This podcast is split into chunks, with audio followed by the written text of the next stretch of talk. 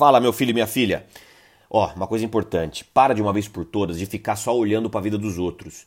Para de ficar é, cobiçando, de ficar invejando o que os outros conquistaram, o que os outros têm, o que os outros são.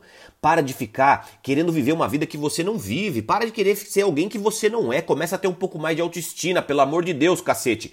Para de se comparar. Você se comparar com alguém é a mesma coisa que você comparar abobrinha com chuchu. Parece que é parecidinho, mas não é. São coisas diferentes. Então não faça isso com você mesmo, entendeu? Não fique se comparando, porque isso é uma puta de uma sacanagem e uma puta de, injusti de uma injustiça com a sua história, cara, com as suas virtudes, com os seus defeitos. Você é um ser humano único e por isso você já é incrível. Agora, nas redes sociais, meus amigos, ninguém posta selfie fazendo cocô no banheiro, ninguém posta selfie das, das discussões, ninguém posta selfie dos boletos. Todo mundo tem problema na vida, todo mundo tem um monte de defeito, inclusive você, tá? Inclusive eu que tô falando essa porra desse áudio aqui. Então, toma cuidado, cara. Toma cuidado para não querer. É, é, porque normalmente quando você se compara com alguém, você não se motiva simplesmente. Você às vezes não se inspira. Isso aí serve muito para te diminuir. Por quê? Porque as pessoas só mostram o que elas querem que você veja. E quando você entende que todo mundo tem coisas boas e coisas ruins, e o que determina onde as pessoas vão chegar é aprender a explorar suas virtudes e melhorar seus defeitos, consequentemente,